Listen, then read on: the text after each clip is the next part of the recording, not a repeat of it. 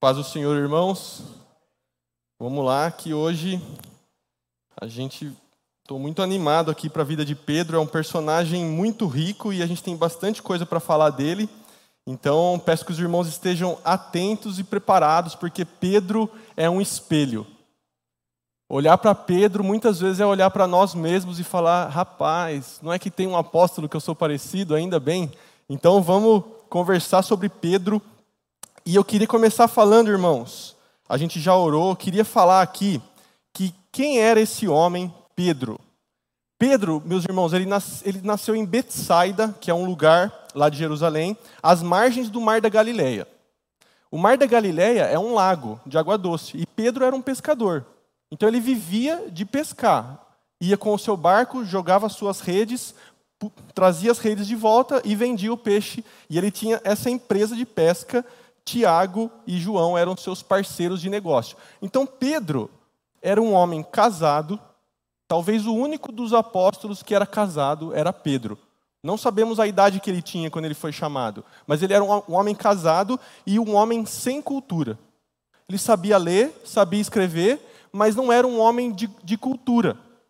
E uma coisa muito interessante, irmãos, é que a gente vai falar de homens aqui, nessa série, que eles falavam oito línguas extremamente cultos. Homens, assim, sem, sem Google, William Tyndale falava oito línguas, sem ter o Google, sem ter quase nada, ele falava oito línguas. O Pedro já não era assim. Então a gente vê a graça de Deus em chamar homens indoutos e a chamar homens extremamente capacitados. E Deus usa os dois. Então Pedro, para nós, é, é esse ânimo de que Deus chama. Você não precisa ter faculdade, você não precisa nem ter muita formação, o Senhor pode te usar. E Pedro era um homem desse. Sabia ler, sabia escrever, mas não era um homem de cultura. O apóstolo Paulo já era um homem de muita cultura. E Deus chama os dois da mesma forma. Ele não faz acepção. Então, graças a Deus, né, irmãos? Que Deus não depende dos nossos diplomas para nos usar, ainda bem, né? Como que começa a história de Pedro com Jesus, meus irmãos? Começa em Lucas 5, do 1 ao 11. Eu só vou citar os textos aqui, tá? Porque é bastante coisa, a gente não vai conseguir ler tudo. Mas o que, que diz o chamado de Pedro? Os irmãos lembram muito bem. Pedro era um pescador, estava na vida dele lá, e eis que chega um homem, Jesus Cristo, pregando perto dele ali, e Jesus prega, o povo fica feliz, e logo depois, Pedro está lavando as redes, Jesus fala para ele: Pedro, lança suas redes de novo. Aí, irmãos, Pedro, ele até fala assim, né? Poxa, mas eu sou pescador, eu sei que de madrugada, que é o horário, não deu nada, e agora esse homem vem falar para eu jogar, e eu já estou lavando a rede aqui. Mas Pedro já demonstra um pouco de fé e um pouco de curiosidade a respeito de Jesus. Ele fala: Mestre, a gente não pegou nada de madrugada, mas por causa da Sua palavra eu vou jogar a minha rede.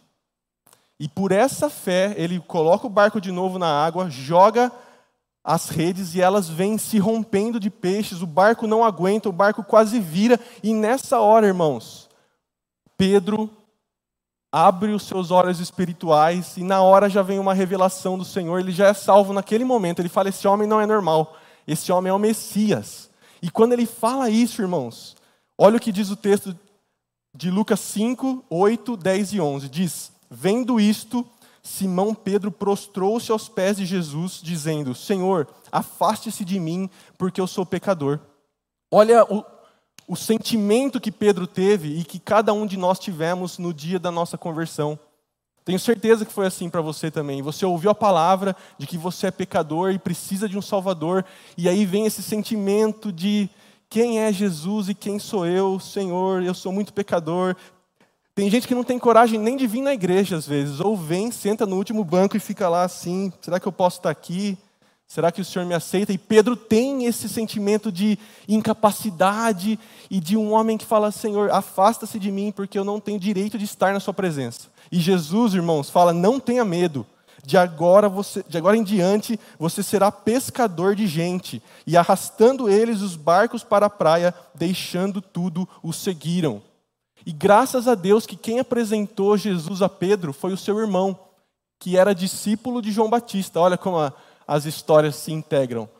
É, André, ele era irmão de Pedro, e ele era discípulo de João Batista. E ele fala: a gente precisa conhecer um cara que está fazendo milagres e eu acho que ele é o Messias. E aí Pedro, conhecendo Jesus e na pesca maravilhosa, ele é salvo. E aí acabou a empresa de pesca, ele abandona suas redes e vai viver uma vida de fé com Jesus. Graças a Deus, né, irmãos, que Pedro tomou essa decisão e foi viver uma vida com o Mestre. E Pedro, meus irmãos, como vocês já sabem, Pedro é um homem de extremos. É o cara que andou sobre a água. O único dos discípulos, o único homem no mundo fora de Jesus que andou sobre as águas. O texto vai dizer que eles estavam é, na multiplicação de pães e peixes. Jesus deu um discurso, Jesus multiplicou o pão. Eles já estão assim, verdadeiramente tu és o filho de Deus, porque o Senhor multiplicou, alimentou a multidão. Aí Jesus fala: Pedro, pega o barco e vai. E eu vou depois, vou orar. Acho que Pedro achou estranho, né? Falou: pô, mas é barco, né? Jesus vai nadando, como que ele vai depois? Mas Jesus falou: pega o barco e vai, eu vou ficar aqui. E aí os discípulos pegam uma tempestade e eis que surge um homem andando sobre as águas e os discípulos já na hora, é um fantasma, meu Deus, o que, que vai ser de nós? com a mente né, de mística, é um fantasma, é um fantasma. E Jesus não, não falou, fala, não tenham medo. E aí, irmãos, Pedro toma a palavra, como sempre. E ele fala: Senhor, se és tu, deixa que eu vá até você andando sobre as águas. Não foi Jesus que falou, Pedro, venha, para você saber que sou eu. Foi o próprio Pedro que sugeriu isso, irmãos. Para vocês verem como a, mente de Pedro funciona muito diferente. Se fosse eu, talvez eu falaria: Senhor, é o Senhor mesmo. Para a tempestade, por favor. Aí Pedro fala: Senhor, se és tu, deixa que eu vá andando até, a, até o Senhor. E aí Jesus fala: Vem. E aí Pedro desce do barco, começa a andar ali, consegue dar uns passos. Se ele não fosse ousado desse jeito, irmãos, ele não ia ter andado. Pedro é esse cara, ousado, e ele foi, ele pisa na água, ele anda, só que daí a Bíblia fala que ele olha para as ondas, olha para a força do mar, ele para de olhar para Jesus e aí ele começa a afundar e o Senhor Jesus o pega, o salva pela mão ali e fala: Ei, Pedro, homem de pequena fé, por que, que você duvida? Mas olha só, irmãos, o cara afundou, mas o cara andou. E foi o único que andou. Então Pedro é esse homem que ele tem uma ousadia para o bem e para o mal. Mas pelo menos nesse, nesse episódio ele conseguiu andar sobre as águas e foi um grande feito que nenhum outro repetiu. Um outro episódio muito conhecido também, né, irmãos? Jesus está lá ficando famoso e ele chega para os discípulos e falam: o, o povo está falando de mim bastante aí. O que, que vocês dizem a meu respeito? E aí, sempre o Pedro toma a iniciativa eu falo pelo grupo, pode deixar que eu falo. E ele diz: Respondendo, Simão Pedro disse: O Senhor é o Cristo, o Filho do Deus vivo.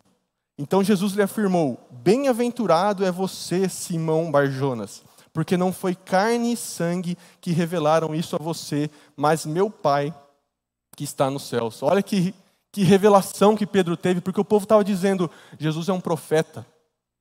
Jesus é João Batista que ressuscitou, porque ele era especial.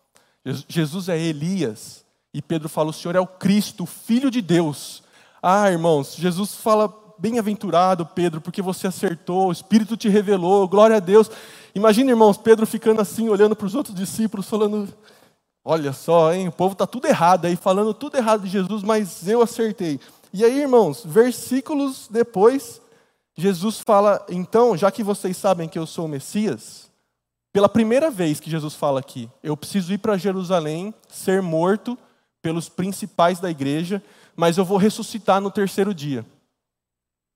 Imagine, irmãos, você está seguindo Jesus achando que é um plano, e Jesus fala: o meu plano é morrer e ressuscitar. E foi a primeira vez que Jesus falou isso. Então, Pedro, irmãos, vamos dar um desconto para ele aqui, né? É uma história muito louca, né? Um homem que você está amando já, que faz milagres, que está curando os cegos, está fazendo tudo, aí ele chega, eu vou morrer vai acabar o meu, o meu ministério daqui a pouco. E aí Pedro, no verso 22 e 23, fala: Então Pedro, chamando-o à parte, começou a repreendê-lo. Irmãos, Pedro, repre... Pedro fez assim: ó, Jesus, vem, chega aqui, vamos ali no, no particular. E aí come... começa a repreender o Senhor, irmãos. Ele fala: Que Deus não permita, Senhor. Isso de modo nenhum irá te acontecer. Então ele teve uma boa vontade ali, né, de preservar Jesus, de falar: Não, Senhor, por favor, né, isso não vai te acontecer. Deus o livre de você morrer na cruz. E aí Jesus já dá uma em Pedro, né? Fala, mas Jesus voltando-se disse a Pedro: Saia da minha frente, Satanás. Você é para mim uma pedra de tropeço, porque não leva em consideração as coisas de Deus, e sim as dos homens. Imagina os outros discípulos, né? Estava ali, aí Pedro fala, tu és o Cristo, aí ele fica assim, aí os discípulos falam, ó, oh, Pedro foi bem, hein? E aí agora Jesus fala, sai daqui, Satanás. Como assim, né? O que, que Jesus está falando? É claro aqui, né, irmãos, que Jesus não está chamando Pedro de, de Satanás, né? Mas Jesus identificou na fala de Pedro ali uma, uma intenção diabólica, que o diabo estava rondando e sondando Pedro ali. Porque era para Jesus sair da cruz. Não, não crucifique, não sofra, não cumpra a sua missão. E Jesus fala para Pedro, mas ele está falando para Satanás. Fala, saia da minha frente, porque você, Satanás, não cogita das coisas de Deus, mas dos homens. Então, irmãos, em um período de o que aí, ó, cinco versículos, Pedro consegue ir do, do, do ápice da revelação divina a ser confundido com, com Satanás. Então, olha que, que, que homem contraditório. Um homem que, se você olhasse ali, você ia falar, nossa, Pedro é bom. Aí depois, não, Pedro é ruim. Mas Pedro é esse cara que ele é intenso, irmãos. E a gente vai ver nos episódios aqui como Jesus teve que ter paciência com Pedro. Talvez era o discípulo que Jesus teve mais que ter paciência, porque era o que mais falava. E falava bobagens, na maioria das vezes, né? e fazia bobagem na maioria das vezes. Esse episódio também, irmãos, ele é cômico. Às vezes eu estou lendo a história de Pedro, você chega até a dar uma risada assim, das coisas que ele faz. Esse episódio aqui, Jesus chama os três discípulos mais chegados. Pedro, Tiago e João. E ele fala: Vamos a um monte, a um alto monte que nós vamos orar. E aí os discípulos vão com ele. E Jesus começa a orar, os discípulos começam a dormir. Então, irmão, se você dá uma cochilada aí na igreja, você está no time do Pedro, porque Pedro dorme em quase todas as pregações de Jesus, Pedro deu uma pescada. Só que aqui, Jesus estava orando e Jesus decidiu se transfigurar aos discípulos. E o que, que, é isso? Jesus ele, ele se transformou, ele, não sei, irmãos, é até difícil de explicar, mas ele deixou momentaneamente a sua forma corpórea e uma luz muito grande brilhou. Então, Jesus deu um, um, um relance da sua glória ali para os discípulos. E o texto vai dizer que Moisés e Elias aparecem como representantes da lei e dos profetas, para conversar com Jesus sobre a sua partida. Olha que coisa interessante. Pedro, João e Tiago estavam lá no monte dormindo, e aí Moisés e Elias estão conversando com o Senhor sobre: ó, oh, você vai para Jerusalém, você vai ser entregue, você vai ser morto. Esse era o assunto da conversa, desse episódio muito estranho, que como né, que Moisés e Elias aparecem.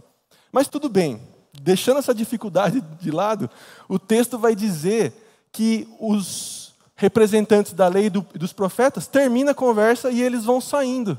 E aí Pedro, irmãos, você é um judeu, você está vendo Moisés que voltou dos mortos, e você vai falar alguma coisa, irmãos. E aqui Pedro tinha acordado, provavelmente, porque olha o que o texto diz, no verso 33. Quando estes começaram a afastar-se de Jesus, Pedro lhe disse: Mestre, bom é estarmos aqui. Façamos três tendas: um para o Senhor, outra para Moisés e outra para Elias. O que, que Pedro tinha na cabeça, irmãos? Nessa, você está vendo uma visão de glória. Aí ele fala: bom estar aqui, beleza. Mas só de tomar a palavra naquele momento, né? Os patriarcas estão conversando ali. Você vai querer dar a sua contribuição? E aí Pedro fala: vamos fazer três tendas. Olha o que Lucas diz no fim. Porém, Pedro não sabia o que estava dizendo. Pedro estava perdido aqui, irmão. Você estava tão feliz, acho que ele. Vamos fazer umas tendas. E aí, Deus interrompe Pedro. O texto vai dizer que Deus fala: Esse é o meu filho amado, em quem tenho prazer. Ouça o que ele diz.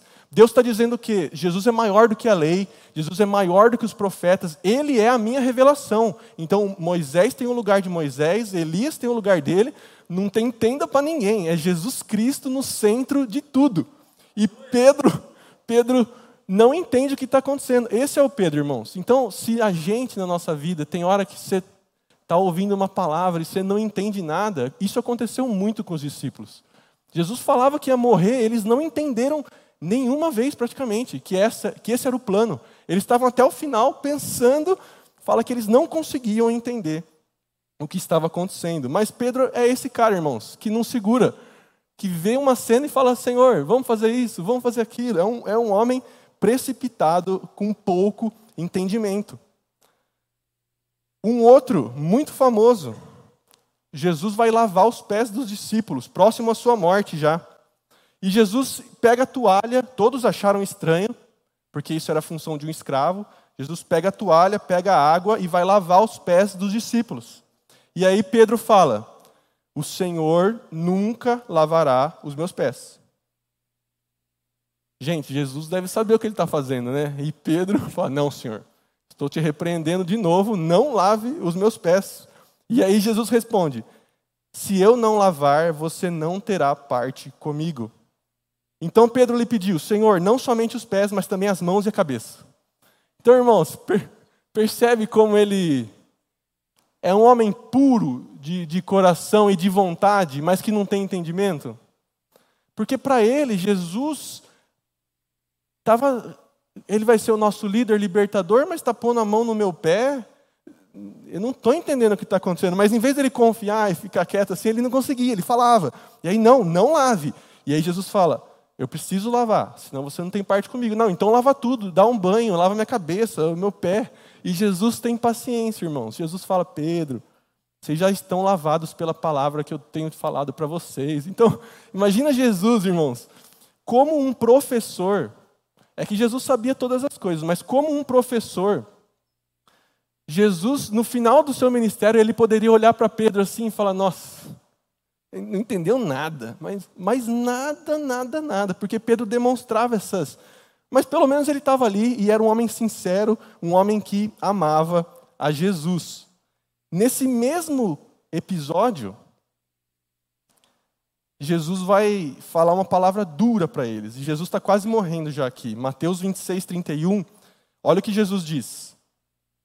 Então Jesus disse aos discípulos: Esta noite serei uma pedra de tropeço para todos vocês. Porque está escrito: Ferirei o pastor e as ovelhas do rebanho ficarão dispersas.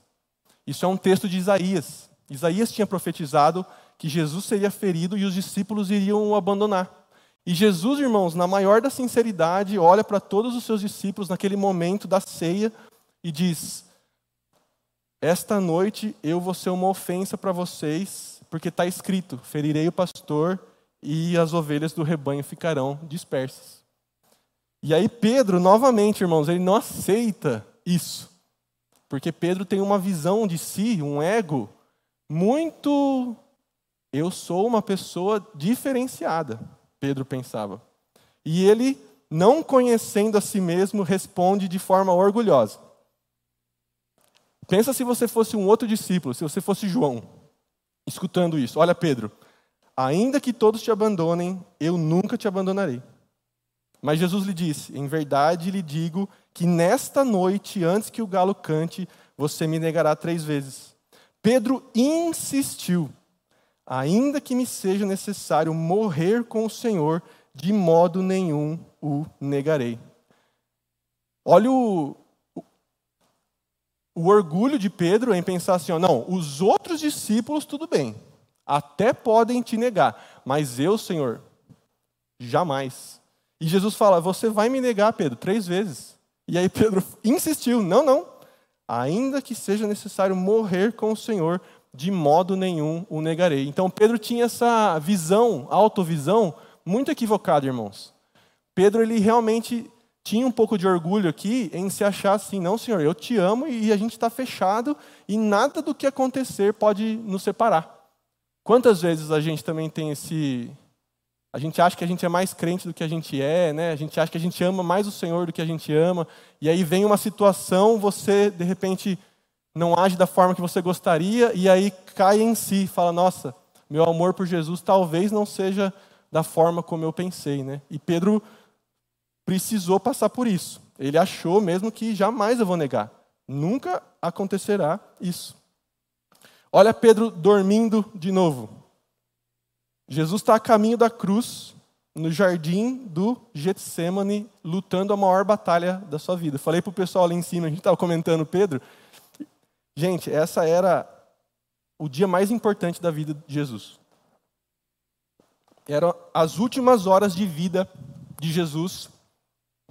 E novamente ele pega os três discípulos principais e fala: Vamos comigo no jardim das oliveiras para eu orar. Imagina a mente de Jesus, irmãos, prestes a ser entregue na cruz, a enfrentar a ira de Deus, a ser separado do seu Pai. A Bíblia diz que ali ele suou sangue e ele chorou lágrimas e ele se derramou na presença de Deus. Agora imagina que você é Pedro. E Jesus fala para você, Pedro, essa noite é a noite mais importante da minha vida. Você, Tiago e João, vamos comigo ali no jardim para a gente orar, para vocês serem o meu apoio. E Jesus fala que deixa eles aqui e vai uns metros orar. E quando Jesus volta, os três estão dormindo, irmãos. Como que consegue? Como consegue? Ou era um sono espiritual, assim, um sono que eles foram mesmo. Ou os discípulos estavam muito fora, irmãos. Porque imagina assim, ó, a noite mais importante da vida do meu mestre, ele não pode ficar sozinho, eu vou dar o apoio, daí começa a dormir lá. E isso acontece três vezes, irmãos. Jesus ora, Pai, passa de mim esse cálice, Senhor, mas seja feita a tua vontade. Aí ele volta, tá os três discípulos, daí ele dá uma bronquinha, fala: Ô pessoal, vocês não conseguem nem uma hora ficar comigo em oração? Nossa, se eu tomasse um xingo desse, irmãos, eu acho que eu ia ficar assim, ó. Pra, pelo amor, né? Não, não vamos deixar acontecer de novo. Mas três vezes eles dormem. Olha como a vontade dos discípulos, a fé deles ainda era pouca.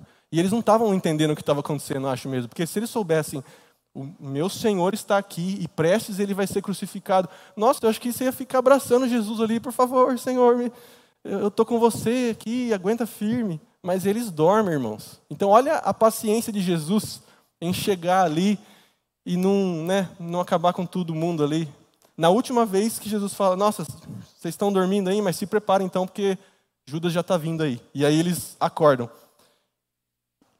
E, irmãos, o sono do Getsemane vai levar à valentia do, do Getsemane. Por quê? Provavelmente porque Pedro não orou. Quando ele vê os soldados romanos chegando, ele fala: Eu preciso resolver a situação. Não orei, não fiz minha parte, mas agora eu vou ajudar o Senhor na sua missão. Irmãos, aqui, provavelmente mais de 50 soldados romanos estavam aqui. E Pedro puxa uma faquinha, uma espada pequena, e fala: Eu vou ser o, o Highlander, porque eu vou matar 50 homens e vou sair, vou ninja, né? Vou conseguir fazer tudo aqui. E ele não pensa, irmãos. E ele dá uma espadada, e vocês já pararam para pensar que ele, ele corta a orelha do funcionário de um sumo sacerdote. Mas ninguém que vai matar alguém corta a orelha, né? Provavelmente ele errou a espadada completamente fora de si, né? Foi dar uma espadada assim, o cara desviou e decepou a orelha do, do, do homem chamado Malco. E o texto diz: Então Simão Pedro puxou da espada que trazia e feriu o servo do sumo sacerdote, cortando-lhe a orelha direita. E o nome do servo era Malco. Mas Jesus disse a Pedro: Guarde a espada na bainha. Por acaso não beberei o cálice que o Pai me deu? O que, que Jesus estava orando no Getsemane? Sobre o cálice que ele iria beber, que é a morte na cruz. Por que Pedro não orou com ele ali? Na hora que Jesus vai beber o cálice, Pedro fala: Não, eu vou libertar, eu vou resolver tudo. Tenta.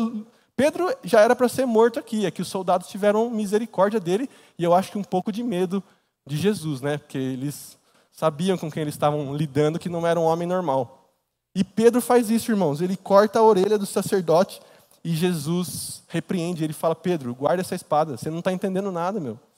E aí, a partir desse momento, a Bíblia vai dizer que Jesus foi ferido e as ovelhas se espalharam. Então, a partir desse momento, irmãos, Jesus é preso e ele está sozinho.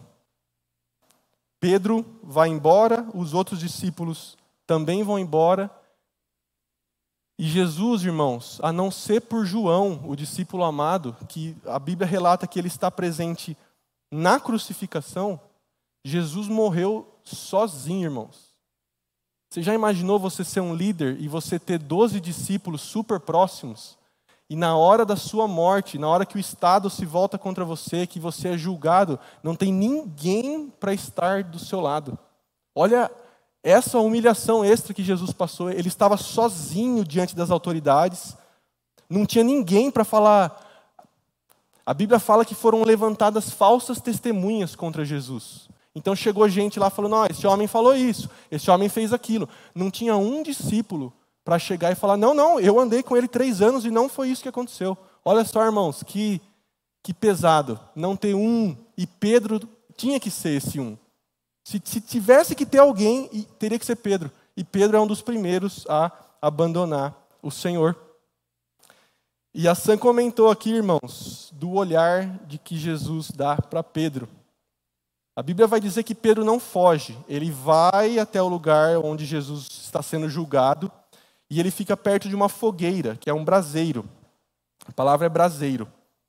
E ele fica lá, e a Bíblia fala, para ver o que vai acontecer. E ele nega o Senhor, como os irmãos sabem, três vezes. Né? Primeiro, uma mulher fala, viu, você é um deles, né? Ele fala, não sei o que você está falando.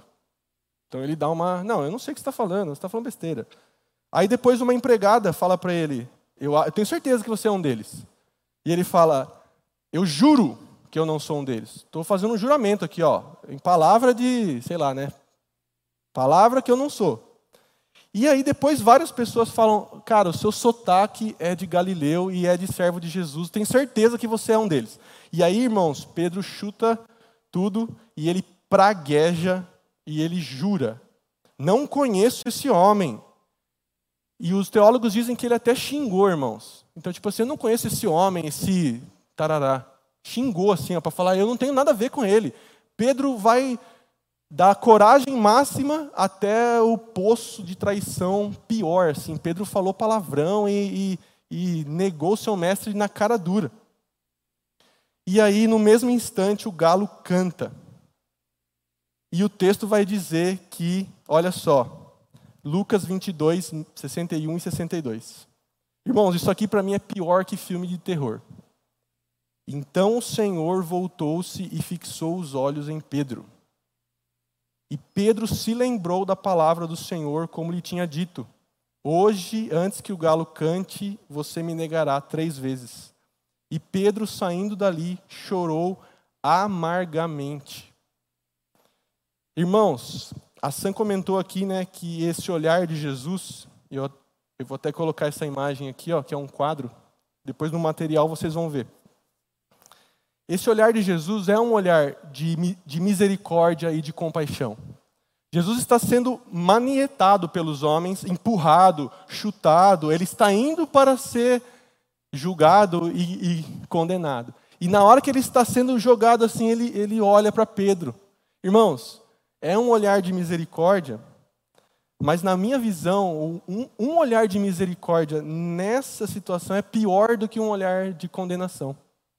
Porque se Jesus passasse e falasse, eu avisei, hein, que você ia fazer isso, Pedro ia chorar, mas beleza, é, eu errei, ele está bravo comigo. Agora, Jesus passa, não fala nada e só dá um olhar penetrante em Pedro, assim, irmãos. Imagina o coração desse homem, porque fala que na hora ele se lembrou do que o Senhor havia falado. E aí, irmãos, choro amargo. É um choro mesmo de alguém que nessa hora ele se enxergou. Ele falou: Eu não sou o discípulo principal, eu não sou o corajoso, eu não sou o que ama ao Senhor, eu sou o que falou palavrão aqui, o que o abandonou e o traiu. A verdade da personalidade da fé de Pedro cai em cima dele ali, irmãos. Só que em vez de Jesus o condenar, Jesus o olha. Irmãos, imagina uma coisa dessa, irmãos. Você merecer ali ser Ó, oh, tá vendo? esse aqui era meu discípulo e ele está me negando. Vergonha, vergonha. Não sei nem por que eu chamei você. Imagina, irmãos, e Jesus não fala nada e só dá um olhar de misericórdia. É uma faca penetrando no coração, assim, ó, uma faca de graça, de amor, mas ao mesmo tempo que mostra como Pedro não era quem ele deveria ser. E aí ele chora de maneira amarga, irmãos.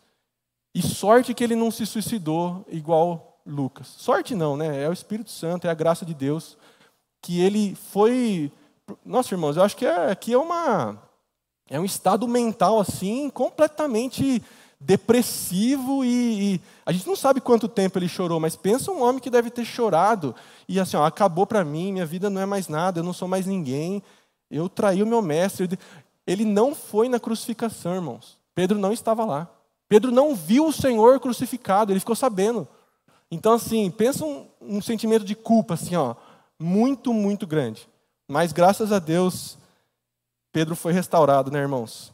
E a restauração de Pedro já começa quando Jesus morre e ressuscita, e o texto de Marcos vai nos dizer que Jesus já estava preparando a, a restauração de Pedro, irmãos. Porque o texto diz que umas mulheres foram ao túmulo e elas encontram um anjo. E o anjo diz: Não tenham medo, vocês procuram Jesus, o Nazareno, que foi crucificado. Ele ressuscitou, não está aqui. Vejam o lugar onde o tinham colocado. Olha o detalhe do texto. Mas vão e digam aos discípulos dele e a Pedro que ele vai adiante de vocês para Galiléia, lá vocês o verão, como ele disse. Olha só, irmãos. Talvez teria que ser assim: diga aos discípulos dele e não a Pedro, porque ele falhou miseravelmente. Fala que Jesus vai encontrar todos, menos Pedro, porque ele não é digno de estar ali. Os outros também fugiram e também abandonaram, a não ser João que ficou ali no, nos arredores. Mas o anjo diz: quem que deu essa dica para o anjo, irmãos? Fala Pedro também, para ele se sentir incluído, para ele se sentir uma pessoa que eu vou restaurar Graças a Deus. E aí, ainda melhor que isso, irmãos, Jesus vai restaurar Pedro e Jesus ele recria a situação da, da pesca maravilhosa. Olha só. Deu algum probleminha aqui, peraí, vamos ver.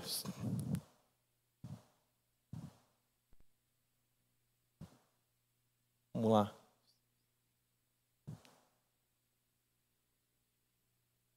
Jesus, meus irmãos, ele vai recriar a primeira pesca para fazer a restauração de Pedro. No mesmo lugar, da mesma forma, Jesus vai providenciar quase que um, uma coisa teatral para Pedro ser restaurado. E a reação de Pedro, irmãos, é muito interessante. Por quê? Nessa hora que, que o anjo fala isso aqui, ó, diga a Pedro, eles vão chamar Pedro. E Pedro chega no túmulo, vê que o túmulo está vazio, não acha o Senhor Jesus e ele volta numa caminhada de mais de 100 quilômetros. Então imagina Pedro, quanto que demora aí, Zito? 100 quilômetros numa caminhada, mais ou menos. Quantos dias? Dois dias. Dois dias de caminhada, irmãos. Imagina. Imagina o que, que Pedro estava pensando. É, o Senhor ressuscitou e eu traí, e agora o que, que vai ser? Ele vai me aceitar? Não vai? Dois dias de tempo de andar e pensar no que iria acontecer. E vejam qual a reação dele. O texto diz que os discípulos voltaram a pescar. Pedro fala: Ó, acho que não vai dar nada. Jesus ressuscitou, mas não apareceu, não está aqui na Galileia, vou pescar. E os outros discípulos falam: Vamos com você. E aí, o texto diz que eles estão no barco também sem pegar nada, e aparece uma, uma figura lá na praia. E aí o texto diz em João 21, 7. E o discípulo a quem Jesus amava, João, no caso, disse a Pedro: É o Senhor. Olha a reação desse cara. Simão Pedro, ouvindo que era o Senhor, cingiu-se com a sua túnica, porque tinha tirado a roupa. Ele estava sem camisa, pescando só com uma, uma sunguinha deles lá, né? uma, uma roupinha de baixo, assim, sem camisa, ele põe uma túnica e ele lança-se ao mar. Ele nem espera o barco ir até aquele homem. Quando João fala, Pedro, é o Senhor, ele olha, e em vez dele ser afastado de Jesus, ele pula na água e ele nada 100 metros, irmãos. Ele nada loucamente, ele acha 100 metros para ver quem era aquele homem. Então, olha o coração desse cara como estava com um misto de culpa, mas de esperança, sabendo ele é o Senhor e ele é misericordioso, ele perdoa. E esse cara nem espera o barco sair, nem guarda a rede, ele pula na água e nada 100 metros até chegar na praia. E na praia, os irmãos lembram, tem um peixe assado, tem um pão ali, e Jesus vai restaurar a vida de Pedro naquele lugar. Jesus é muito interessante, irmãos, que Jesus ele frita um, frita ou assa, né, não sei, um peixe naquele lugar. E a mesma palavra que é usada para o fogo ali é braseiro, que é a mesma palavra que fala que Pedro estava diante de um braseiro. Só, essa palavra só acontece duas vezes no Novo Testamento. E é quando Pedro negou e quando Pedro foi restaurado. Então, Jesus prepara uma cena, fala: Olha a fogueira aqui, Pedro, olha para mim, olha o que eu estou proporcionando para você. E aí, Jesus faz aquela famosa, né? As três perguntas: Pedro, você me ama? E aí, Pedro fala: Senhor, tu sabes que eu te amo. Aí, Jesus fala: Apacenta as minhas ovelhas. Três vezes Jesus faz Pedro declarar o seu amor, talvez para balancear, né? As três vezes que ele xingou o Senhor Jesus. Ele fala: Pedro, fale, fale três vezes que você me ama, e eu vou te restaurar. Você vai ser um pastor de ovelhas, você vai ser o, o meu missionário. Então, certeza, irmãos, a música do João Alexandre, do, do Estênio, né, fala que olhe para essas brasas, né? lança tudo que é palha no fogo, porque ali naquele momento Pedro estava lembrando da negação e estava vendo Jesus ali com os braços abertos, falando: me sirva, seja o meu servo, eu te amo e você vai ser restaurado agora, irmãos. E graças a Deus que Pedro, irmãos, a partir daqui, ele já não vai cair mais no desespero, na depressão. Ele sabe que ele errou, mas ele está restaurado pelo amor de Jesus. Só que ele toma um xingo já logo depois disso. Por quê? Não, não foi um xingo, né? Foi uma. Jesus chama ele e João para uma caminhada na praia. E eles estão conversando sobre o futuro.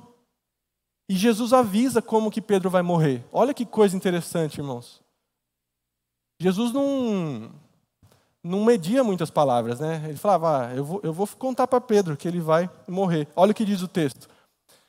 João 21, do 18 a 19. Em verdade, em verdade lhe digo que quando você era mais moço, você se cingia e andava por onde queria. Mas quando você for velho, estenderá as mãos, e outro o cingirá e o levará para onde você não quer ir.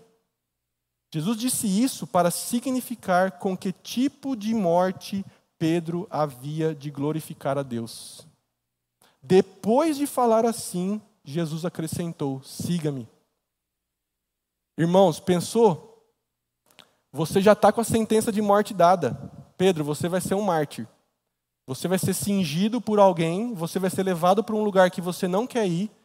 E depois que Jesus fala isso, Jesus fala: então segue-me. Sabendo que esse é o seu destino, siga-me. Olha só, irmãos, Pedro não está indo numa empreitada que ele não sabe Tipo assim, ah, eu vou virar o Papa, vou ser um homem muito importante, vou ser o chefe da igreja. Jesus está falando, você vai morrer. Então, agora, sabendo disso, vem e me segue.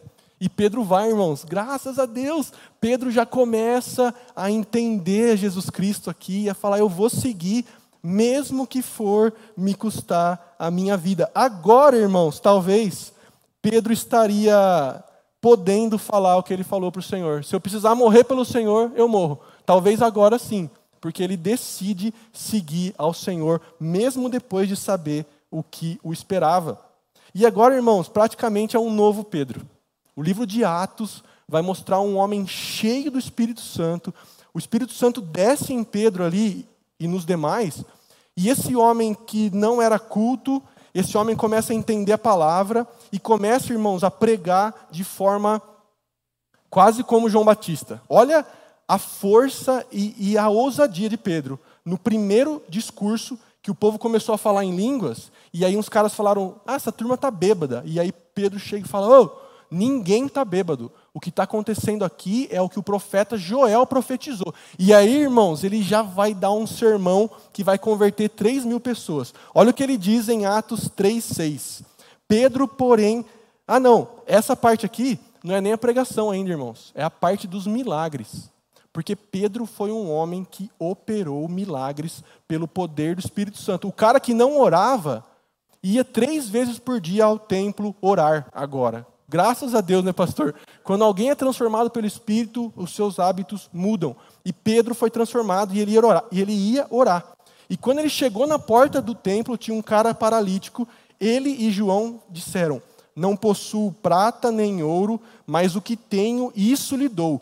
Em nome de Jesus Cristo, o Nazareno, levante-se e ande. E esse homem levanta e vira uma, uma uma coisa na cidade e Pedro fala para eles: Viu, vocês estão achando que é pelo meu poder que eu fiz isso? É o nome do Senhor Jesus que curou esse homem. Então é um homem cheio de espírito, um homem que só fala: Levanta-se e ande. Não tenho prata, não tenho ouro, levante-se e ande. O outro episódio, Atos 9,40. Dorcas, uma mulher, estava morta. E chamaram a Pedro. Olha a fé dessas pessoas, irmãos, de que Jesus fazia as coisas. A mulher morreu, era uma mulher piedosa. Eles falaram: ela está morta? Tá, mas chama o apóstolo Pedro. E olha o que o texto diz. Pedro mandou que todos saíssem, ajoelhou e orou. Depois, voltando-se para o corpo, disse: Tabita, levante-se. Ela abriu os olhos e, vendo Pedro, sentou-se. Pedro ressuscitou uma pessoa pelo poder do Espírito, irmãos. Deus deu poder aos apóstolos para eles realizarem milagres, para que o evangelho tivesse total impacto naquelas pessoas. E agora Pedro era um homem cheio do poder de Deus, um cara pentecostal que nem orar, ele chegou, ajoelhou, orou, encostou nela e falou: "Levanta". E ela levantou e fala também que a fama de Jesus se espalhou o temor por aquele lugar, porque Pedro realizou esses milagres. E a fama de Pedro era tanta, meus irmãos. Olha o que diz Atos 5:15 a ponto de levarem os enfermos até pelas ruas e os colocarem sobre leitos e macas, para que ao passar Pedro, ao menos a sua sombra se projetasse sobre algum deles. A gente não sabe se a sombra de Pedro curava ou não, mas que as pessoas achavam que curava, porque ia colocar as pessoas lá para que ele passasse.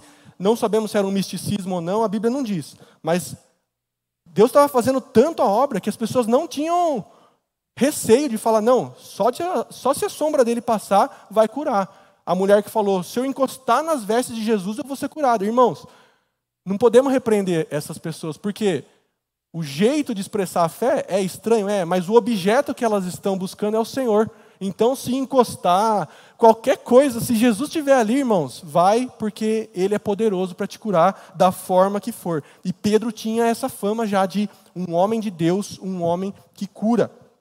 E Pedro também é o pregador. Olha só, Atos 2:32.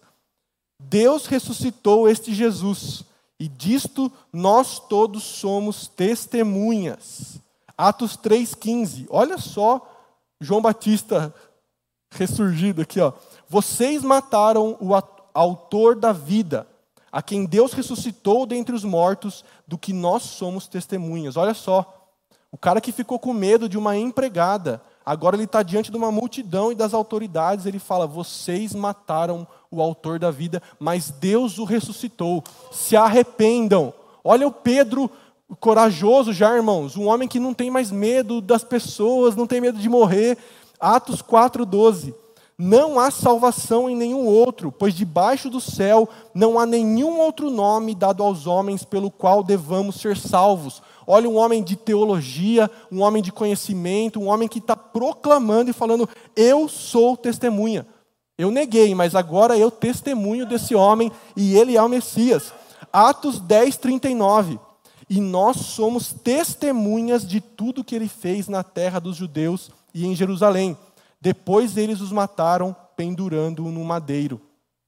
É um pregador, é um homem já eloquente, é um homem que prega a palavra sem medo de ser considerado um deles. Eu sou um deles mesmo e eu estou pregando a Jesus Cristo. E ele também sofreu, irmãos, porque agora que ele está crente, ele começou a realizar os seus milagres e os líderes religiosos ficaram com inveja. Então ele foi preso a primeira vez, em Atos 5, 29, e depois que ele é preso, um anjo o liberta e as autoridades o chamam de volta e falam, viu, para de pregar. E aí ele responde na cara das autoridades. Então Pedro e os demais apóstolos afirmaram, é mais importante obedecer a Deus do que aos homens. Pedro falou, eu não vou parar de pregar. Pode me soltar, eu não vou parar, porque é, é, mais importante obedecer a Deus do que aos homens. Olha a coragem de Pedro, irmãos. O Pedro transformado não quer saber se tem líderes judeus, romanos. Eu não vou parar de pregar. E na outra vez que ele foi preso, em Atos 12, 5, também um anjo o liberta. E o texto diz: E assim Pedro estava guardado na prisão, mas havia oração incessante a Deus por parte da igreja a favor dele. E Pedro é liberto de novo pelo anjo. Ele vai na casa que eles estavam orando e o povo se alegra e ele fala: Estamos felizes por ser dignos de sofrer por causa do nome de Jesus. Olha como já é um homem transformado. Já é um homem que não quer saber mais, irmãos, de, de reputação, de, de bem-estar. É um cara que está assim: ó, eu vou cumprir minha missão, que é proclamar o Senhor. Mas ainda tem coisa para trabalhar na vida desse homem. Né? Atos 10 vai nos dizer que ele tinha que deixar alguns costumes para trás. Pedro, irmãos, ele recebeu as chaves do reino de Deus no sentido de que ele iria abrir a porta para os gentios e para os judeus. Pedro ia ser o cara que ia pregar para quem era judeu e para quem não era judeu, que eram os gentios. E ele está na casa de um homem que trabalha com couro. Ele é um curtidor de couro. E Pedro está lá, ele está esperando o almoço lá na parte de cima, e aí ele tem uma visão de um lençol descendo do céu, cheio de animais impuros da lei de Moisés. Girafa e os outros animais lá que não, eles não poderiam comer, porque eram impuros. E aí Deus fala para ele: Pedro, mata e come. Aí o Pedro, velho homem, ele responde, irmãos, uma frase que não faz o menor sentido. Olha o que diz aqui, ó. E ouviu-se uma, uma voz que se dirigia a ele: Levante-se, Pedro, mate e coma. Mas Pedro respondeu: De modo nenhum, Senhor. Essa frase, irmãos, não faz sentido, né? Porque se é Senhor, não tem essa de não, né? Não, Senhor. Pedro fala isso. De modo nenhum, Senhor, que manda na minha vida e eu não tenho vontade própria. Pedro solta uma dessa: Não vou comer, porque nunca comi nada que fosse impuro ou imundo. E aí Deus fala para ele: Pedro, não considere imundo o que eu purifiquei. E logo depois, Jesus manda ele para a casa de um oficial romano chamado Cornélio. E Pedro vai e ele prega a palavra e o Espírito Santo desce naqueles romanos. E aí a cabeça de Pedro fala: Ah, esses romanos são aqueles animais impuros que Deus está purificando com o seu espírito. Logo, o reino de Deus também é para os gentios, que somos nós, irmãos. Glória a Deus, né? Aleluia, que Pedro, Deus mandou essa visão para ele, Pedro pregou para Cornélio e hoje nós somos cheios do espírito também, porque o evangelho é pregado aos gentios, que somos nós também. Então aqui era para Pedro ter aprendido. A salvação é para os gentios também. E não precisa da lei de Moisés.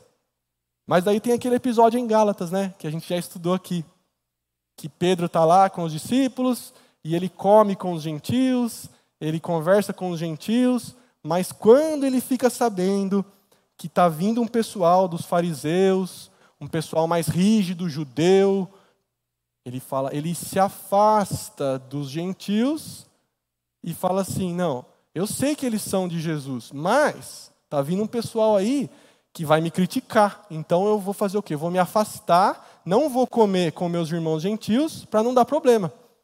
E aí Paulo fica sabendo disso. Ah, irmãos. Paulo vai com os dois pés no peito de Pedro. Publicamente, Paulo fala: Pedro e Barnabé, vocês estão sendo hipócritas, porque vocês querem que os gentios, vocês não vivem mais como judeus, na lei dos judeus, e estão querendo que os gentios vivam nessa lei, se convertam, voltem ao Evangelho, vocês estão sendo hipócritas. E Pedro é repreendido, depois de convertido, uma coluna da igreja. Paulo fala: Eu não vou deixar passar. E eu vou precisar falar: Pedro, você está sendo hipócrita porque você está com medo dos religiosos. E Pedro é repreendido por Paulo, mas ele aceita a repreensão. Que bom, né, irmãos? Não teve uma divisão na igreja. Porque Pedro poderia falar: Quem é você para falar comigo? Eu fui restaurado por Jesus e você nem era um apóstolo lá com a gente. Vamos separar e virar duas igrejas. Sorte que não aconteceu isso, né, irmãos? Pedro foi humilde. Eu, eu, eu fico pensando só dele conversar com Paulo depois e falar: Paulo, tá bom, mas só não escreve na Bíblia. Só não escreve que eu fiz isso, por favor. Isso é uma hipótese, né, irmãos? Estou zoando só, né? Mas pensou, ele fala, nossa, todas as gerações vão saber que eu dei essa, essa outra mancada ainda, né? Depois de, de convertido. Mas esse, é, esse era Pedro, né, irmãos? Se você quiser entender melhor, tem um link só dessa aula que a gente fez sobre Gálatas. E para a gente encerrar, meus irmãos, a tradição vai nos dizer que Pedro foi morto na, em uma perseguição que teve em Roma na, no mesmo momento que Paulo foi preso, mais ou menos no ano 64, Pedro também foi preso. E aí não é Bíblia, mas a tradição, que não é, né, pode ser confiável ou não, a gente não pode levar em conta, mas diz que Pedro foi crucificado de cabeça para baixo, a pedido próprio. Porque os romanos falaram: você está preso, você vai morrer pela crucificação. E aí Pedro fala: tá bom, mas eu não quero ser crucificado igual ao meu mestre, porque eu não mereço. Então me coloca de cabeça para baixo, porque eu vou morrer assim. Então, irmãos, morrendo ou não pela crucificação de cabeça para baixo, se cumpriu o que Jesus tinha dito para ele, que ele seria, os braços dele seriam estendidos, ele iria morrer de uma forma para glorificar a Deus. E agora, nessa posição de cabeça para baixo, eu tenho certeza que Pedro lembrou e falou: que ele fala para Jesus lá, né, irmãos? Ainda que me seja necessário morrer com o Senhor, de modo nenhum negarei. E glória a Deus que esse cara agora ele não nega, irmãos. Agora ele fala, vamos que vamos, que eu vou para o céu e não tem problema nenhum. E ele morre dessa forma terrível, mas ele tem um sentimento que ele cumpriu a missão. Então, um homem, irmãos, que vem de uma trajetória com erros e acertos, mas que o que, que é a história de Pedro, irmãos? É a história de um homem, olha o que Hernandes Dias Lopes diz. Pedro foi como uma pedra bruta, burilada pelo Espírito Santo. De um homem violento, tornou-se um homem manso. De um homem afoito e precipitado, tornou-se um homem ponderado. De um homem explosivo, tornou-se um homem controlado e paciente. De um homem covarde, tornou-se um gigante que enfrentou prisões, açoites e a própria morte com indômita coragem. Glória a Deus, irmãos, que Pedro foi esse cara que se deixou ser transformado pelo Espírito e não desistiu diante dos próprios problemas, irmãos. Pedro podia ter falado: Eu não sirvo para ser discípulo. Então, Jesus está mostrando que há uma segunda chance para você, e tem um pouco de Pedro em cada um de nós. Eu tenho certeza que você se identificou com alguma coisa. Saiba que o Senhor é paciente, o Senhor é misericordioso e Ele quer te empurrar para frente para você ir e o servir com coragem de morrer da forma que Pedro morreu. Amém, irmãos? A gente consegue glorificar a Deus. Eu coloquei aqui mais um pouco do que a gente aprende com a fé de Pedro, mas irmãos, que vida que foi transformada pelo poder do Espírito Santo. Se fosse depender apenas dele, irmãos, Pedro não ia chegar a lugar nenhum, mas ele se deixou ser confrontado, repreendido, ofendido e curado por Jesus e usado por Jesus. E aí a vida dele começou a fazer sentido e ele foi um dos grandes de Jesus. Só para a gente terminar, ele não foi o Papa, como diz a Igreja Católica. E eu recomendo, não vai dar tempo, né? a gente já estourou o tempo, mas tem um livro do próprio Hernandes Dias Lopes que diz o, o Papado e o Dogma de Maria. Compre, é um livrinho curto, mas vai explicar que, biblicamente, não tem como Pedro ter sido o primeiro Papa. Ele não era o líder da igreja de Roma, Tiago era um dos líderes. Então, assim, a igreja católica é, quer dizer que Pedro foi o primeiro Papa e depois vai ter a sucessão, mas não, irmãos. Pedro foi um, um líder, sim, de personalidade, mas foi um cara com erros e acertos que a gente tem que olhar para ele hoje e se identificar com ele e com o Jesus que o curou. Amém? Vou chamar o Júnior aqui para a gente fazer uma oração.